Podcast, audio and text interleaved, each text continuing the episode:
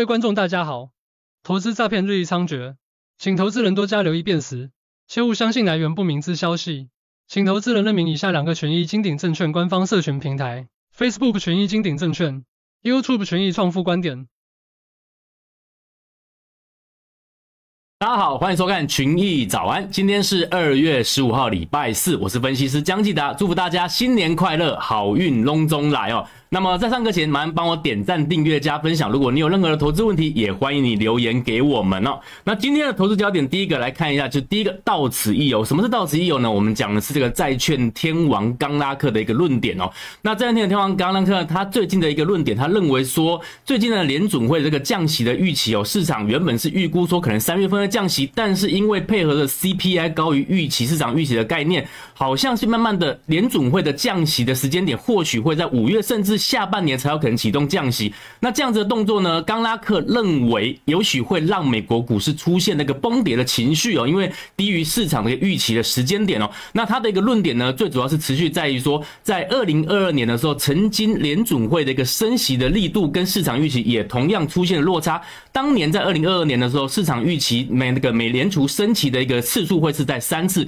结果当年的升息次数则是超过预期，来到七次这么的多哦。那么因因此这个刚那克冈拉克就预估说，今年的这个这个状况呢，可能会重蹈二零二二年的一个状况，那可能会让美国股市呢出现所谓的低于预期的一个崩跌哦。那到底会不会这个冈拉克的预期会不会？预期造成这个市场上认为，好像这个到此一游，不管是债券市场还是美国股市，会不会今天这个这个涨势就已经到一个段落？我们也会在今天的直播跟大家好好的聊聊哈。那第二个就是经济强美股崩 vs 经济弱美股喷哦。那我们最近看到很多的经济数据呢，虽然都高于预期，那高于预期的情况之下呢，市场就会担忧说，美联储因为看到这些经济数据或者是通货膨胀的增加，好像整个的美国经济还是非常强劲，包含像说这个非农的人数超过预期，包含。这个 CPI 消费者物价指数也高过市场的预期的情况之下，好像降息会持续延后，甚至到下半年。那现在的一个市场氛围就变成，只要经济的数据强，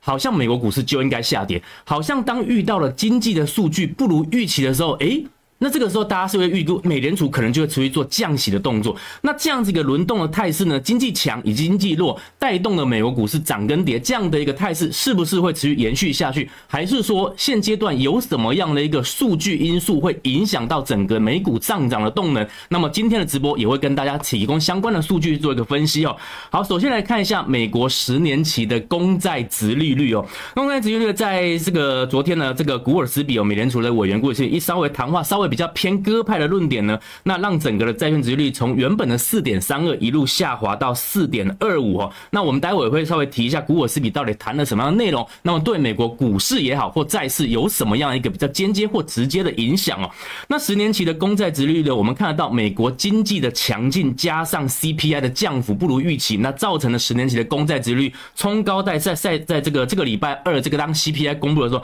冲高到大概百分之四点三以上这个水准哦。那当然，随着这个站稳的这个两百日均线，我们看得到这个蓝色框框这个地方，两百日均线先是五十日均线站稳之后呢，似乎现阶段的债券殖利率都维持在百分之四点二以上。那这个四点二这个幅度，甚至百分之四点三的幅度，会不会这个涨势持续的提高，甚至到四点五或四点六？我们待会会跟大家提一提，因为在债券的殖利率有个很重要的东西，就是在上个上呃去年的十二月的时候，联准会的这个利率决议曾经有提到点阵图哦。那那当初是预估点阵图的一个幅度呢，利率水准中性利率是来到今年来到百分之四点六，事实上离现在大概四点三的水准已经非常非常接近了。所以我们先大概讲个结论，现在的殖利率冲高的力道目前看起来不大，维持可能就是四点二到四点三，如果越接。近四点六的话，这个上涨的力道幅度一定就会做个收敛，因为毕竟。毕竟在去年的年底的时候，这个点阵图预估今年的利率水准就是百分之四点六，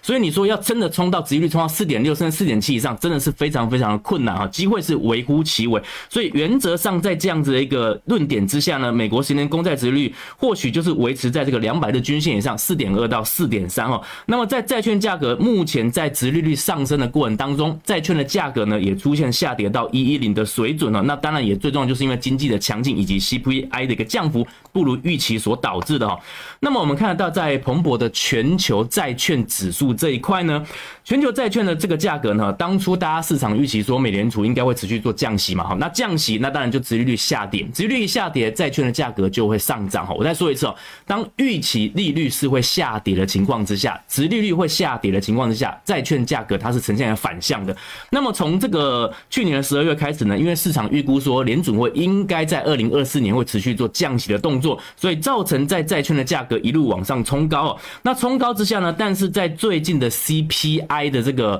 呃降幅不如预期，以及经济的数据高于预期的情况之下，我们看得到全球债市的价格呢，几乎吐光了在去年十二月以来的一个涨幅哦。那目前这个地方。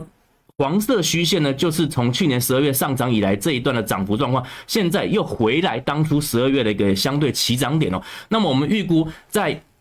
这个值利率来到四点二、四点三，甚至接近这个中性利率百分之四点六的情况之下呢，债券的价格虽然最近回调跌到这个去年十二月的一个起涨点，但是我们预估应该短期会在这个地方开始做一个震荡整理哦，再往下下跌的力道可能也不大。好，那另外在市场预期二零二四年的年底降息次数来看呢，当初大概今年一月份原本预期降息次数有高达六次以上，但是因为配合 CPI 这个降幅不如预期，我们看得到现在降息的次数已经。我缩小到四次以下。那如果说以每次零点二五的幅度来看的话，四次大概是百分之一哦。那以现阶段这个联准会的利率决议的这个呃利率水准大概五点二五到五点五来看的话，所以原则上如果假假设降了百分之一，大概它的一个利率的水准会是落在百分之四点二五到四点五这个区间哦。那事实上也跟现在的这个十年期殖利率的一个这水准差不多。那原则上大家只要稍微注意一下，从原本的六次降到四次，可是不要忘。记了，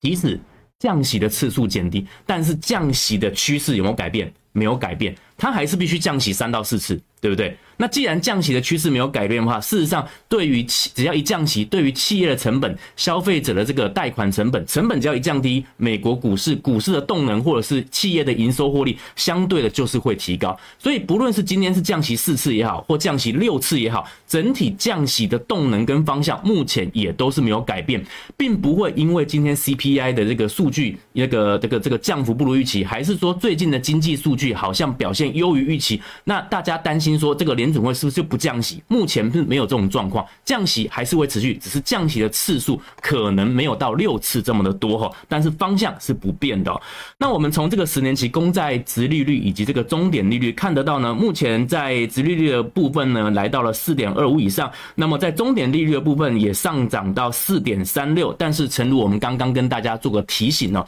在去年十二月的话，这一张是美联储的点点阵图，那点阵图这个预期中性利率是百分。之四点六二五，那换言之，现在的水准如果是四点二五、四点三来看的话，其实离中性的利率已经几乎是接近了哈。所以你说它会不会再往上冲？我觉得机会是不大的哈。那么在我们看得到，在 FedWatch 里面来看呢，三月份目前的降息的几率几乎是没有哈，应该是维持利率不变，五点二五到五点五的这个的这个几率在百分之九十。五月份看起来也是维持利率不变，有高达百分之五十六，那只有百分之四十的几率是预估会降息一码。到了六月份呢，有五成的几率是预期会降息到百分之五到五点二五。那到底会不会降息？市场目前也是雾里看花哈，因为毕竟现阶段的经济数据也好，或者是很多官员的谈话，尤其是不论是从上到这个主席鲍威尔到其他有投票权或没有投票权的委员，似乎都跟大家讲说，三月份目前是并不急迫。于做加做这个降息的动作，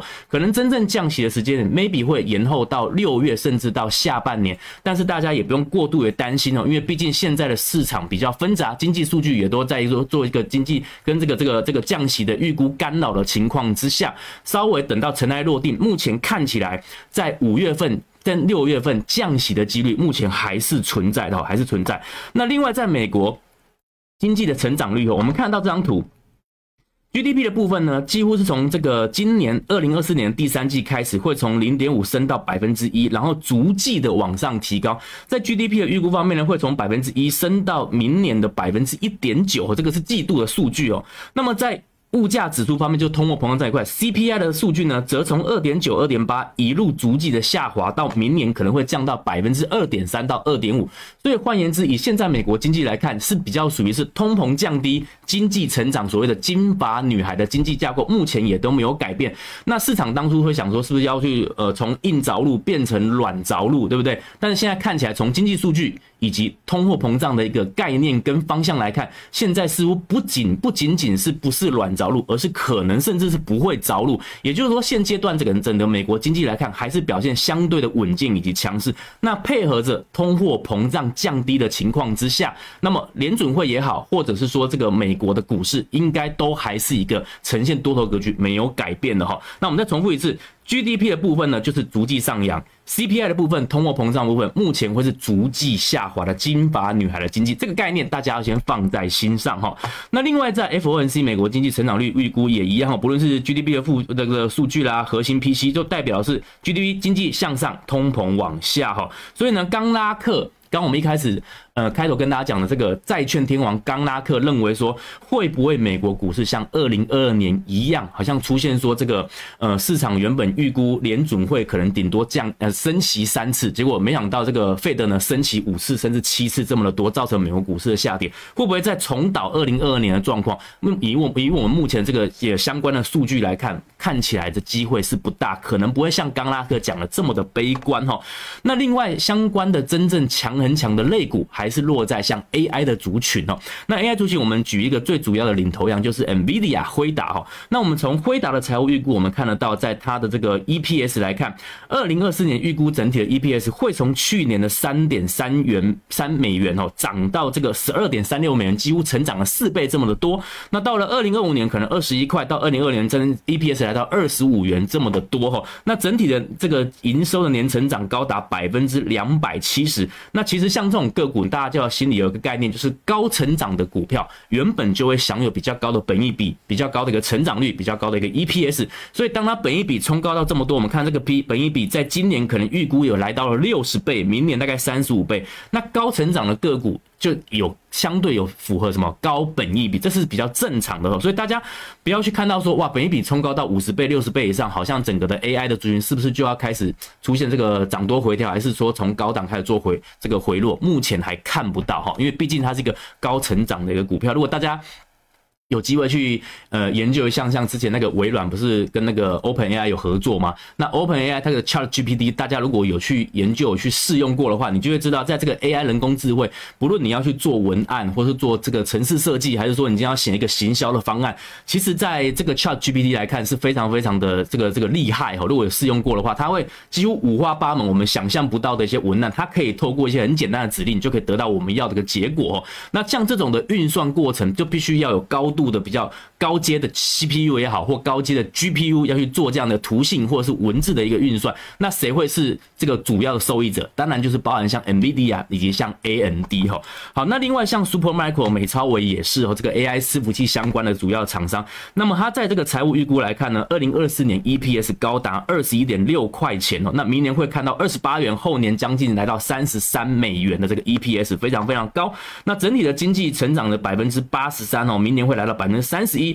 现在的这个本益比预估是四十倍以上哈。那我们从股价都会看得到，不论是 NVIDIA 或者是 AMD，甚至在美超维来看，整个都是强很强的一个格局，目前的趋势也没有改变哦。那另外，在费德的本日焦点地方跟大家补充一下，就是这一个芝加哥的联储委员叫古尔斯比哦，他特别提到说，现在的通膨虽然几个月呢略有反弹，但是仍然处于回归到百分之二目标的这个道路上。那重要的是，不要从单一个月的经济数据去判断通货膨胀的状况。那联准会百分之二目标，他有特别提醒哦，大家听好，他特别提醒，百分之二的目标是指核心 PCE。OK，PC 个人消费支出嘛，哈，那最主要看核心，核心 PC 就是所谓的 P 核心，就是扣掉了食物以及扣掉了能源这种高波动的项目之后，算出来最精华的东西，那个比较符合通货膨胀真真切切的一个数据。核心 PC 它要看的是这个东西，而不是 CPI，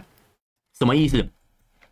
CPI 这个数据，我们知道，在这个礼拜二的时候，二月十三号刚好公布，我们看得到 CPI 不论是月率或年率，都是高于市场的预期，大概高于预期零点二个百分比。那尤其在 CPI 的年率这边呢，核心的 CPI 已经冲到百分之三点九哦。那也因为这样一个这个降幅不如预期的情况下，大家担心好像通货膨胀又要开始重启炉灶，又要开始往上冲高。但是古尔茨比就特别提到说，大家要看的不是看单一个月的 CPI 的数据，CPI 冲高虽然冲高，但是第一个它是一个月的数据，第二个。大家要看联准会的一个重要的参考指标是核心 PCE，而不是单纯 CPI。好，那我就一样回答这个。我们在上个这个过年前，曾经我们有这个同学在呃我们这个 YouTube 里头有留言问到说，他说他说老师，现在联准会到底看的是 CPI 消费者物价指数还是核心 PCE？为什么现在好像 CPI 也重要，核心 PCE 也重要？好，我回答这个问题哦。其实当年呢，CPI 当然是很重要，过去很多国家都是看 CPI 的。数据消费者物价指数，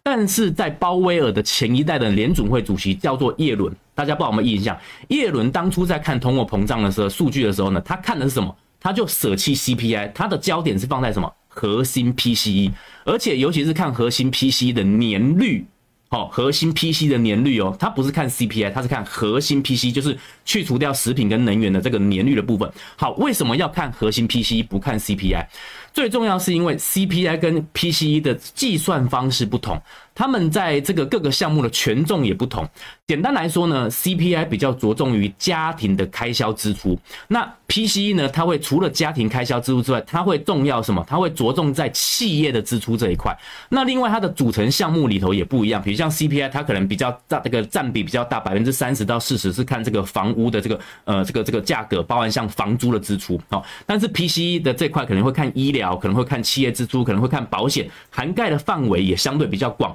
而且它在权重的调整上也会比 CPI 调整的频率来得更高。那调整的频率越高，那当然相对就容易反映真正现在市场上的这个通货膨胀的状况。所以为什么在鲍威尔之前这一个这个这个就是现任的现任的财政部长啊，就是这个耶伦哈，他也是以前的是美联储的主席。那为什么这个耶伦就是会看这个 PC？就是因为我们刚讲的权重也好。涵盖的范围都会是比较广泛，OK，好，那这一次古尔斯比也谈到这个内内容，他就讲说，现在核心 P C 的目标呢，会重要性会高于 CPI，而现在的这个通货膨胀也都在百分之二的目标路上，所以大家稍微注意一下，他的看法还是相对的鸽派，那也诚如预期，的确现在的核心 P C 的数据的确从百分之五以上一路往下降，降到百分之三这个水准，所以 CPI 归 CPI，核心 P C 当然是相对重要，两个要一起去做个。观察哦，不要仅仅的只去看 CPI，而大叫就表示变成惊弓之鸟。好，那另外本日的焦点数据呢，经济数据稍微稍微注意一下，今天的二月十五号看一下。美国的这个零售销售这个月率和跟年率，那另外二月十六号明明明天呢，就稍微看一下美国的 PPI，就是生产者物价指数的月年率，在明天会公布。那么零售销售的金额部分目前还是不断的创高，来七零九点九哈。那么零售销售的月增率部分呢，稍微注意一下，看一下这个控制组的部分，控制组预期是百分之零点二哈。那这个数据呢，会是比较真真切切的一个数据变化，所以稍微注意一下，预期零点二，前期是百分之零点八。那另外在首次跟连续出勤失业金人数部分呢，目前看起来初请失业金人数应该都是落在二十到二十二万这个地方，数据去做一个震荡整理哈。那原则上不会冲高到太多，不会说突然这个礼拜突然冲高到三十万了。目前看不到，应该整个的这个就业市场的一个水准，目前都是维持在二十到二十二万的一个初请失业金人数，不增加也不减少太多。连续的人数呢，大概在一百八十七万人左右哈。那后续再跟大家去做这个追踪这个失业金的一个人数。工业生产月增率部分这边大概是重要性稍微比较中性一点哦，那预期是百分之零点二，前期是百分之零点一。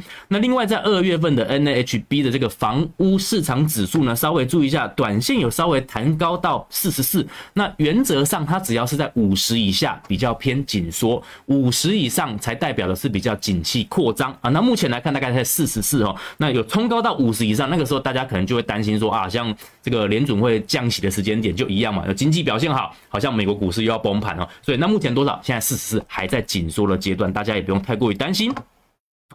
美元指数的部分呢，符合我们当初的一个预期，就是大概一百到一百零四这个区间做个震荡哈。那现阶段呢，站上了两百日均线，两百日均线大概在一零三点七左右哈。那么它最主要冲高到一零四点七，当然就是在这个礼拜二的 CPI 的数据所导致，造成殖利率上升，美元指数也上升，那相对就造成了美国股市跟这个呃这个债券的价格有受到压抑哈。那么在欧元区的部分呢，简单看过欧元区几个官员，他认为说目前的通货膨胀下滑的过程。已经非常明确，那对于通货膨胀的预期呢，也是相对乐观。那红海的一个局势哈，目前看起来对通货膨胀的影响相对还是有限哈。那德国央行的总裁呢，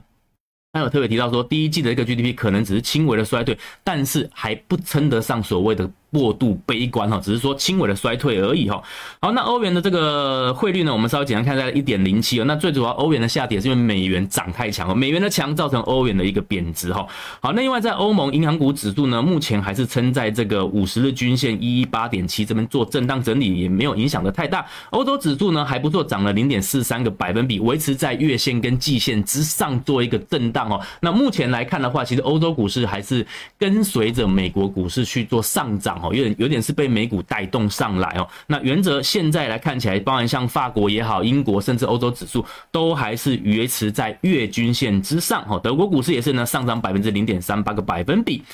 另外在个股产业部分，那个美国动态，我们简单稍微提一下，就特斯拉哈，特斯拉它邀请中国的供应商一块到墨西哥复制这个上海厂的一个本地供应链。那为什么他会邀请这个中国供应商到墨西哥？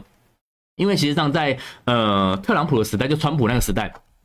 曾经他有提出一个这个呃美国、加拿大跟墨西哥的这个三方的贸易自由贸易的一个协定哦，那当初就想说，诶，只要在这个墨西哥有去做设厂或做出口的话，那事实上就享有一些贸易关税的优惠哦。所以你只要在工厂设在墨西哥，然后出口到美国就是免关税，或者或者说关税优惠相对的非常的低哦。所以特斯拉他就想说，哦，那我今天如果把这个厂厂房设置在墨西哥，他因为我们都知道说特斯拉它的一个超级工厂，墨西哥也是其中一个地方哦，所以他这个是。他邀请中国的这些这个有关电动车的供应商一块到墨西哥去设厂，那设厂干嘛？设厂就是降低什么？就会降低所谓的有些什么关关税的优惠啦，有些关税的一个题材，就可能会让整个特斯拉。电动车的制造成本相对是会下降的哦。那这个题材大概后续大家稍微留意一下哈。那至于美国的官方会不会允许说真的中国的供应商到墨西哥或加拿大设厂，那也享有同样的关税？目前还有未定之天，稍微观察一下。但是我们只要知道特斯拉它有做这样一个邀请的动作就好了哈。好，那另外 Uber 呢，那提出了这个七十亿美元的股票回购之后，我们看到这个这个股价相对表现非常的亮眼哦。那另外在做多美国，我们这个美银美国银行哈，美银美银特别提到说，现在在操作的市场里头最拥挤的交易还是做多美国的七巨头，而且是放空中国的股市。那当然这样子的获利的几率还是最大，所以大家不要看到好像。这个诶，目前最拥挤，那我是不是应该避开？应该反向，我们大家讲到人多的地方不要去嘛，对不对？可是事实上，在整个的国际趋势来看，目前来看，真正赚钱比较容易有机会的，的确是把资金放在这个七巨头，美国的科技类股，包含 AI 的族群或包含科技股，这个都收市。那中国股市也好，或者是这个香港股市，的确还是属于弱很弱的空头架构的市场。即使他们的这个政府有提出像降准、降息，甚至一些呃支撑股市的一些做法，但是目前。看起来还是比较偏向于短线的跌升反弹哦。那真正做多科技类股七巨头，做空中国股市以及做多日本股市，现在还是比较属于是呃真正赚钱的王道之途哈。那另外在比特币的部分呢，今年以来大概涨幅百分之二十一，有市值超过一兆美元，也是在短线上比较市场上。强很强的一个呃商品的焦点哈，好，那另外我们来看一下再创历史新高，就是减肥药这个礼来药厂哈，上涨了百分之二点一一。那 Uber 就我们刚讲的宣布七十亿美元的股票回购，那么在呃昨天呢上涨了将近百分之十五这么多，来到七十九块美金哦。那比特币创下二零二二年以来的高点呢，那么涨涨幅百分之四点四五。那各类的资产报酬，我们看到比特币几乎是独占鳌头。从二零二四年一月以来到现在，比特币上涨了将近百分之二十一点八，这么多哦。那高于像纳斯达克的七点六八，以及这个标准普尔五百指数的五点四三哦。目前独占鳌头还是在比特币的一个状况哈。好，基金经理呢，我们刚刚讲这个最拥挤的交易，当然做多还是在这个七巨头，做空就是中国股市。那另外做多的一个比重百分之四比较少，虽然比较比较少，但是呢还是做多这个日本股市。那所以这三。三个项目，我再说一次，现阶段比较容易赚钱的三大项目就是做多七巨头。做多日本股市以及做空入股跟这个港股，会是一个现阶段在基金经理人比较主要的操作的一个领域跟市场。好，道琼指数呢上涨零点四个百分比，目前的强势。那另外 KBW 美国地区的这个银行指数呢，在昨天呢上涨一点七八个百分比。虽然涨势来看，我们从这个架构来看，好像比道琼或科技类股来的弱，但是大家不用太过于担心哦。有受到这个美国的纽约社区银行的这个利空的影响，我们看到社区银行的这个指数呢表现不如预期，也相对比较疲软。但是不要忘记美国今年的总统大选哦，所以我们可以合理的预估，官方不论是财政部或联准会，原则上都不太可能让地区的银行出现太大的一个崩盘或者问题哦，所以原则上在地区银行指数稍微中性看待。那真正强很强，当然还是要把目标跟焦点放在科技类股哈。那 S&P 五百呢，上涨零点九六个百分点，强势还是震荡？好。纳指一百呢，强势震荡格局不变，在上昨天呢上涨了一点一八个百分比，Netflix 呢大涨了一点呃二点一七个百分比哦，那在也是大也是这个引领着 FANG FANG 的指数往上攻高哈哦，这个是 Netflix 涨了一四点四七个百分比哈。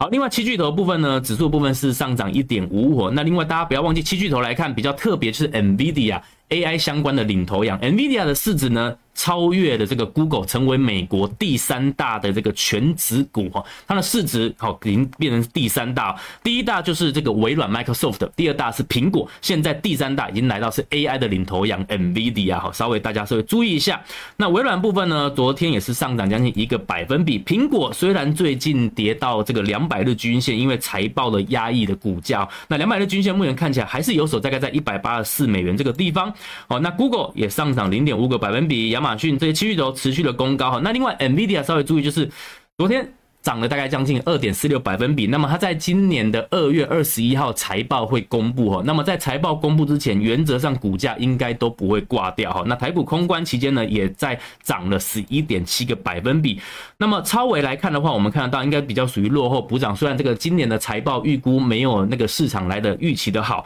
但是在昨天也是涨了百分之四，目前也守在这个我们蓝色框框来看，就是守在这个月均线的部分，目前是没有改变哈。美超维当然强一强，涨了。十一个百分比，好，费城半导体呢涨了二点一八百分比呢。那另外在日元的部分哦，我想日元还是比较偏向于弱势哦。那么在美元很强的情况之下呢，美元美那个日元的走势呢相对贬值来到了一五零点五哦。那日元的贬值相对带动的什么？日本的股市，不论是这个日经二五还是这个东证指数呢，在这个过年这段时间，相对走势还是非常强。那当然，最主要原因就是因为日元的贬值来造成的这个企业日本企业的出口增加，而这样就汇兑的一个收益，也帮助日本的企业出口也增加。所以日本股市相对的贬值的情况之下呢，造成日本股市的一个上涨。那另外，在入股也好或港股也好，虽然在中国的 ADR 在昨天上涨了百分之三点二到三点四五个百分比哦，但是我想我们在短线上，呃，这个。我们看到中国的证监会也好，或中国这个财政部啦，或央行都不断的出现一些救市的方案哦。那短线呢，甚至对一些做空的人做出一些计这个呃财阀的动作。那这像那样这样利多的消息或利多的政策，在短线上让这个中国的股市或入股出现了比较大幅度的一个反弹。但是我们的预估还是比较偏向于是短期的一个跌升反弹。整体的架构，你说要从原本的空头真正转成多头，目前还是看不到哈。所以如果说，说你真的想要做一些短线的这个 trading 的话，短进短出可以，但记得手脚要快，有赚就稍微跑一下，因为毕竟目前陆港股的这个整体架构也没有改变。好，那最后我们来提一下这个在台股的部分哦。那么在封关这段时间呢，我们看到在纳斯达克的指数呢涨了一点四七个百分比哈，那么费城半导体高大涨了百分之五，那么另外在富时台台指期的指数呢涨了二点四六，那么最重要台积电的 ADR 上涨了百分之十一点六八，所以我们合理的预估今今天的台湾指数呢，基本上加权指数应该是早盘已经是开高了哈。那么在台积电应该也是会直接去补足这个 ADR 的一个涨幅的状况。那但是还是提醒大家哈，一般来说台积电的 ADR 跟这个台台积电的现货目前那个价差来看，虽然是溢价，但是通常这种涨幅的空间大概会是百分之六十。我再说一次，什么意思？比如像说，今天如果台积电的 ADR 涨了涨了这个百分之十，好，只要百分之十，像我们看说，在过年这段时间涨了十一个百分比嘛，那通常在现货市场，台积电的现货通常会追什么？会追的幅度呢，会大概百分之六十到百分之七十。也就是说，如果 ADR 涨百分之十一，那么台股的现货，台积电的现货可能会涨百分之六到百分之七。大概是这种比重哈，它不会百分之百就涨了十趴一一比一这样这个满足，目前是不会哈，所以我们可以和去去可以推估说，今天的台积电应该大概涨幅会是百分之七左右，那带动台湾加权指数应该会稳稳的守在万八以上的关卡，甚至往这个万九的这个幅度去做努力是有机会哈。好，所以稍微注意一下，在过年这段时间，其实上次美国科技类股或这个这个费城也好，或者道琼啊表现都还不错哈。那么在台积电这个我们就刚刚讲哈，溢价目前虽然是二十五点五，但是不要忘记。大概是六成到七成这个涨幅的这个满足会去做补足，但是它不会是百分之百哦，不会是百分之百。但是在费城半导体或者说这个纳斯达克在过年这段时间表现非常优异的情况之下呢，我想今天台股应该也是不遑多让。整体的这个上涨空间以及上涨力道目前还是没有改变哦。那大家还是稍微注意一下，你手上的个股还是尽量去放在强很强的，像 AI 族群，不论是 AI 的伺服器，或者说 AI 的像散热的啊，或者是这个呃这个这个这个这个。呃，模板啊，或者是说这个呃 PC 等 PCB 等等的族群，会是比较强很强的一个个股哈。那如果你有任何的投资问题，当然我也欢迎你留在留言板上面。那么因为时间关系，今天的节目进行到这个地方，我们在节目里头讲了很多利率跟这个汇率的内容哈，希望大家都有第一手得到最快的一个讯息，能够在投资路上越走越稳。那下课的时候呢，也替我们点赞、订阅以及分享哦。那如果投资问题，就记得留言给我们。最后预祝大家操作顺利，我们明天见。